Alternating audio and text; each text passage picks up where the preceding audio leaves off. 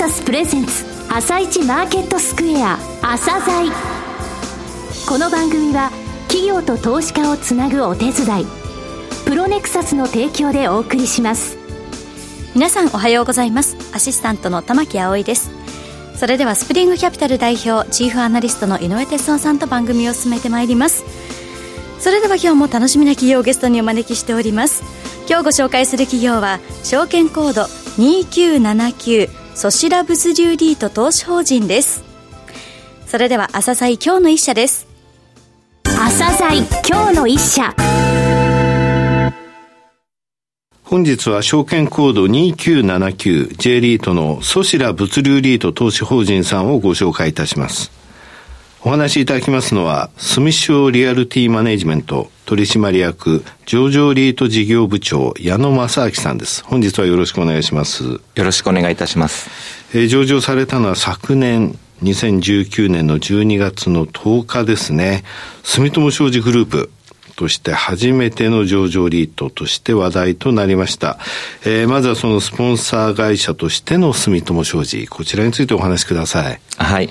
えー、スポンサーの住友商事は総合商社ですが、もともとは100年ほど前に住友財閥として行っていた大阪北港エリアの埋め立て開発事業を行っていた不動産会社から始まっております。うん、はい。戦後総合商社となった後も不動産事業は常に住友商事のコアビジネスであり続けてきました。うん、近年の代表的な案件としては、みなとみらいのクイーンズスクエア横浜、はい、ハルミアイランドトリトンスクエア、銀座6などがございまして、えー、オフィス、住宅、商業施設、複合施設を数多く手掛けてまいりました。はい。そうした住友商事が物流不動産の開発に本格的に参入したのは、2014年からと比較的新しい事業ではありますが、うん、現在大いに注力している分野でございます。はい。物流不動産事業の累積での開発規模は、予定物件も含めますと約2000億円に達しておりまして、はい、今後も年間300億円程度の開発を継続し、うん事業規模の拡大を図っていく予定でございます。今の金額は物流不動産事業だけですもんね。はい。はい。さようでございます。さて、このリートの特徴をですね、お話しください。えー、ソチラ物流リート投資法人の特徴は3点ございます。はい。まず1点目は、総合商社でありながら、不動産事業に100年の歴史と強みを持つ住友商事が、スポンサーとしてサポートする投資法人であることです。うん総合商社の広範なネットワークを活用した用地取得とリーシング、うん、そしてデベロッパーとしての開発ノウハウを生かし、着実な外部成長と内部成長を図ってまいります。はい、2点目としましては、あリッチ、ハード、ソフトに優れた強みを持つ物流施設、そちらシリーズへの重点投資を行う投資法人であることです。うん、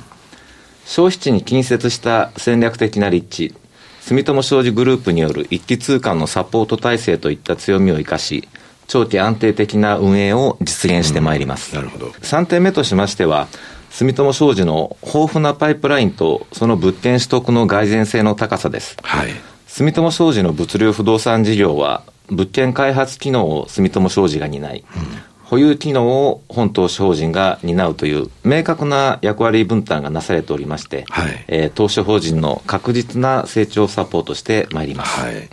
ー、物流施設はソシラシリーズ、SOSILA ソシラですね。はい。このソシラシリーズのですね、特徴、アピールポイントっていうのはどういったところなんでしょうかね。住友商事が物流不動産事業に本腰をまあ入れて取り組むにあたって名付けたブランド名が、あソシラになります。ちょっと変わった名前ですね。はい。えー、おっしゃる通り、あの、物流施設としては少し変わった名前なんですけれども、うんはい、このソシラとは、えー、 Sociability、うん、 Sustainability、and individuality for logistic aspect の頭文字を取って名付けたものでありまして、はい、社会とのつながりを表す Sociability、はい、えー、環境への配慮や持続的成長を表すサステナビリティ、うん、人と労働環境への配慮を表す Individuality の3つのコンセプトを重視して、えー、ESG を維持していこうという思いから来たものであります。こうしたですね、あの、ソシラシリーズの強みとしましては、うん、えー、立地、ハード、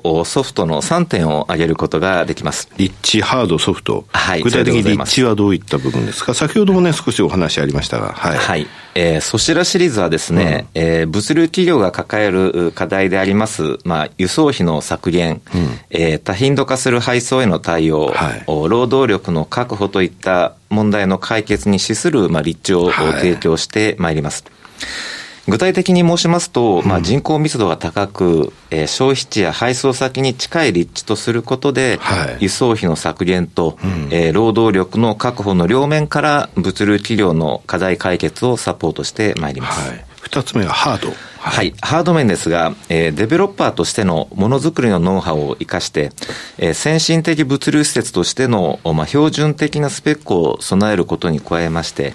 さまざまなテナントの設備投資ニーズに、まあ、対応可能な柔軟性の高さを特徴としております。そうなんですよね。テナントの、えー、ニーズってそれぞれありますからね。はい。はいおっしゃる通りで、まあ、例えば、この冷凍冷蔵設備ですとか、はい、あ自動ラックなどをですね、えー、設置したいテナントのニーズに応えられる、まあ、仕様とすることで、リーシングの対象となるテナント企業の幅を広げ、貸しやすい施設となっております。はいうん、先進的物流施設であるってことは、これは間違いないですね。はい、おっしゃる通りです。三、はい、つ目のソフト面とは？はい、えー、ソフト面ですが、あの、私どもは投資法人の内部成長、外部成長には、テナントへの物流効率化ソリューションの提供が重要であると考えております。はい、はいテナントに対して、まあ、新たな技術を含む物流効率化へのソリューションを提供することで、はい、テナントの設備投資を促して、うん、えー、入居の長期安定化を図ってまいります。なるほど。これなかなか他の物流リートで、ここを売りにしてる強みだって言ってる、こういう物流施設ですって言ってるとこないですね。そうですね。あの、このソフト面というのは非常にもう力を入れているところでございます。うんはい、新たな技術を含む物流効率化へのソリューションを提供することで、設備投資を促す。なるほどね。はい。はい、えー、そしてですね、はい、さらに、あの、まあ、テナントの効率的な今度はサプライチェーンの構築に資する、まあ、物流拠点の提案を行いまして、うんはい、で、新たなソシラを開発し、入居してもらうと。まあ、こういう運営ソフト面でのですね、うん、サイクルを続けることで、投資法人の内部成長と外部成長を図ってまいります。はい、このように、まあ、優れた立地、ハード、ソフトが三位一体となっているのが、住友商事の物流施設、そちらシリーズの強みであり、本投資法人はこうしたですね、はい、えー、特徴を持ったそちらシリーズに重点投資することで、うん、えー、持続的な成長を目指してまい。ります、はい、実際のですね、ポートフォリオの概略とか、えー、構築方針ですね、こういった部分をお話しください。はい、えー、ポートフォリオの構築方針ですが、えー、用途別投資比率としては、物流不動産が80%以上とし、はい。えー、データセンター、うん、通信施設、研究施設、工場などのインダストリアル不動産を20%以下としています。はい。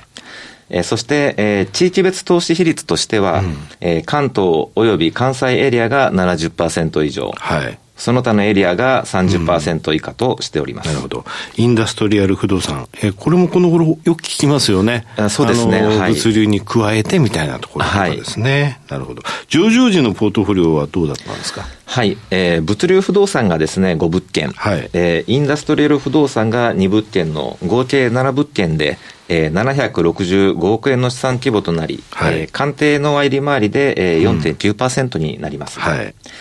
で、また、物流不動産のですね、うん、えー、平均築年数は1.9年と、最新鋭の築浅物件が揃っております。うん、はい。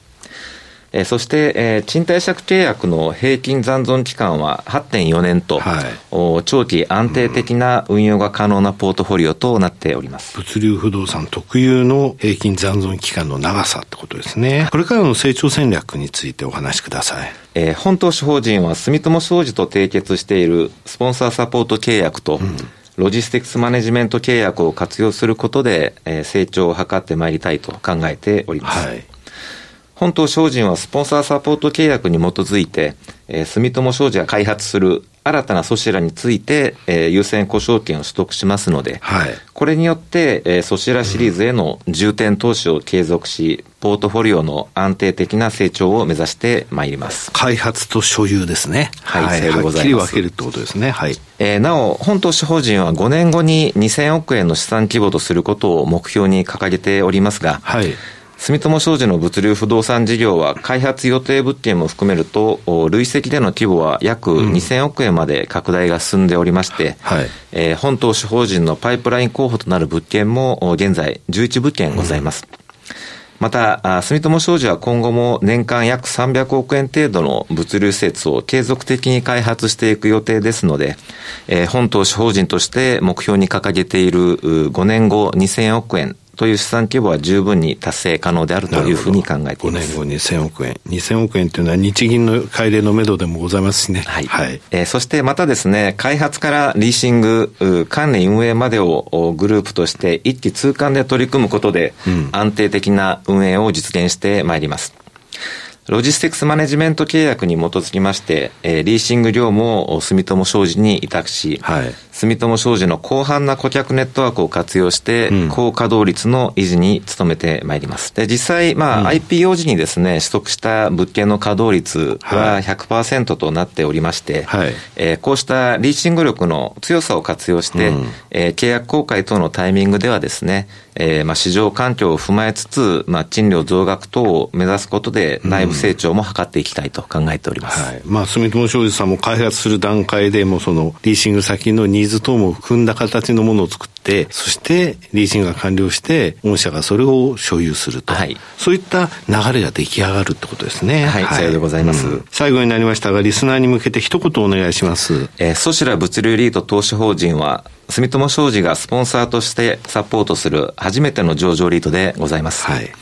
総合商社でありながら、不動産事業に100年の歴史と強みを持つ、えー、住友商事の広範なネットワークを活用した用地取得とリーシング、そしてデベロッパーとしての開発ノウハウを活かし、着実な外部成長と内部成長を図ってまいります。はい、そして、えー、立地、ハード、ソフトに優れた強みを持つ、えー、物流施設、ソシラシリーズへの重点投資を行い、住友商事グループによる一気通貫のサポート体制といった強みを生かし、長期安定的な運営を実現して、えー、投資主価値の最大化を目指してまいりますので、どうぞよろしくお願いいたします。矢野さん本日はどうもありがとうございました。ありがとうございました。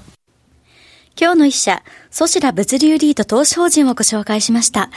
それではさらに井上さんにお話しいただきます。はい、えー、ソシラさんですね、はい、住友商事って実は不動産のところから始まってたって意外でしょそうですね、意外でした。そう。で、商業施設とかね、物流っていうのはやっぱりね、商社強いんですよね。あの、はるみのあの、えー、アイ、ん？アイランド、えー、トリトン、トリトン？はい。スクエア。トリトン。うん、はい、トリトンね。それから、あの、銀座6。えー、ね、あの、商業ビルのね。そういったものも手がけてきたんですけれども、はい、やっぱりね、物流施設になるとね、もっと強みが発揮されるのね。というのは、もともと商社っていうのは、何かっていうと、卸売りだから、はいお客さんがいるわけでしょ。えー、で物流って部分を、えー、随分コミットしてるのね。そのためお客さんいるからリーシング強いんですよ。はい、で、えー、3つのコンセプト言いましたよね。こうコンセプトっていうか強み、立地。これは結構ね、みんな言うんだけど、あとハード。これは先進的物流施設ですよと。築年数1.9年だって、ピカピカだね。それからソフト。ソフトってのは強いよ、これ、IT 化も含めて、うん、テナントのニーズってものに対するソフトの提供、はい、となると、そのソリューションをお客さんに買うってことになりますんでね、結果的に契約期間が長くなるってこと。うんで住友商事がこれから年間300億ぐらいの物理施設を開発していくということは、はい、はっきりね、ここはあのあの住友商事が開発、それから保有についてはこの、えー、そちら物流リートっていうふうに分けてるんで、はい、ゆっくりゆっくりでもいいから資産規模やっぱり増えていくと思うんだよね。だから、この、えー、新たに入れていくめあの物流施設ってものをゆっくり見ながらね、えー、成長を見守っていきたいリートだと思いますね。はい。はい、ソシラ物流リート投資法人についてお話を伺いました。それでは一旦お知らせです。企業ディスクロージャー IR 実務支援の専門会社プロネクサス。上場企業のおよそ6割2200社をクライアントに持つこれはアジア証券印刷の時代から信頼と実績を積み重ねてきたからこそ。さらにプロネクサスが目指すのは企業と投資家をつなぎ日本の株式市場を活性化させることです。プロネクサス私たちは個人投資家の皆さんを応援します。井上哲夫。今日のストラテジー。それでは井上さん、後半の解説もよろしくお願いいたします。はい、えー、アメリカマーケットですね、はい、えー、24日、そして昨夜と、えー、連続して大きく下げました。はい、えー、メールマガジンでもね、おととい、おとといっていうか、24日の下げについては本心だと、えー、本心は余震を伴うって見出しで書いたんですが、まあ、次の日にいきなり出ちゃったって感じなんですが、はい、先週申し上げたようにね、中国それほど下げてないんですよ。昨日も上海総合0.5%台の下げ、2日続落とはいえ、だから結局あの中国のマーケットはもうこの材料からは出したって感じで、はい、アメリカの株についてもね、結局なぜ今まで下げなかったのかというと、ハイテク株ですよっていうのを先週お話したと思うんですよね。はい、だから先週17日、えー、月曜日に、いわゆるプレジデントデーで休場だった日にアップルがこの COVID-19 の、えー、関係で1、3月売上高未達だっていうふうに言って、アジアマーケット大きく、えー、火曜日揺れたんだけれども、はい、アメリカ揺れなかったのね。はい、でこの時っていうのはどうなったかというと、アップル下げましたと、これ1.8%下げたんだけど、グーグルは横ばい、アマゾン・ドット・コムは1%上昇、フェイスブック1.7%上昇、マイクロソフト1%上昇、こういうふうに他の、えー、脇を固めるハイテク人がしっかりとマーケットをかあの強く、えー、下支えしたのね、はい、それがじゃあ、おとといどうだったかっていうと、アップル4.8%下げ、グーグル4.3%下げ、アマゾン4.1%下げ、フェイスブック4.5%下げ、マイクロソフト4.3%下げ、全部4%台下げ、これ、何を言いたいかというと、はい、結果的にハイテク株は COVID-19 と戦ってきたんだけども、さ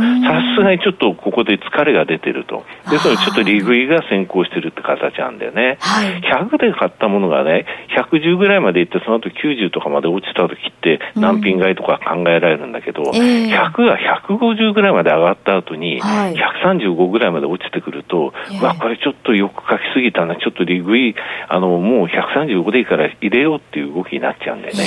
そういう動きが今続いてるっていうふうに考えてるんだけどね。それからね、一つね、ちょっと、えー、お詫びと言いますか、はい、あの、先週申し上げた、えー、今週金曜日28日に開催予定だった朝鮮セミナーなんですが、さすがにこのご時世でございますので、はい、えー、中止となりました、はい、えー、当選された方にはご連絡いってると思いますが、うん、あの、あさって28日は朝鮮セミナーは行いませんということです。はい、なかなかね、いろいろとイベント、そうですね、イベントが3月までは、まあ、えー、中止一色という状況なんですよね。はい、ちょっと残念ですけれども、ね、ただまあ、しょうがないなっていう感じです。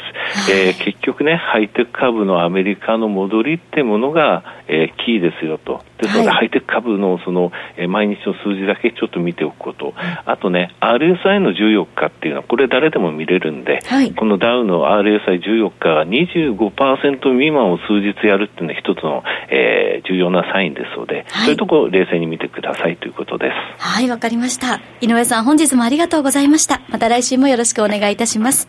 この後は東京市場の寄り付きです。朝鮮この番組は企業と投資家をつなぐお手伝いプロネクサスの提供でお送りしました。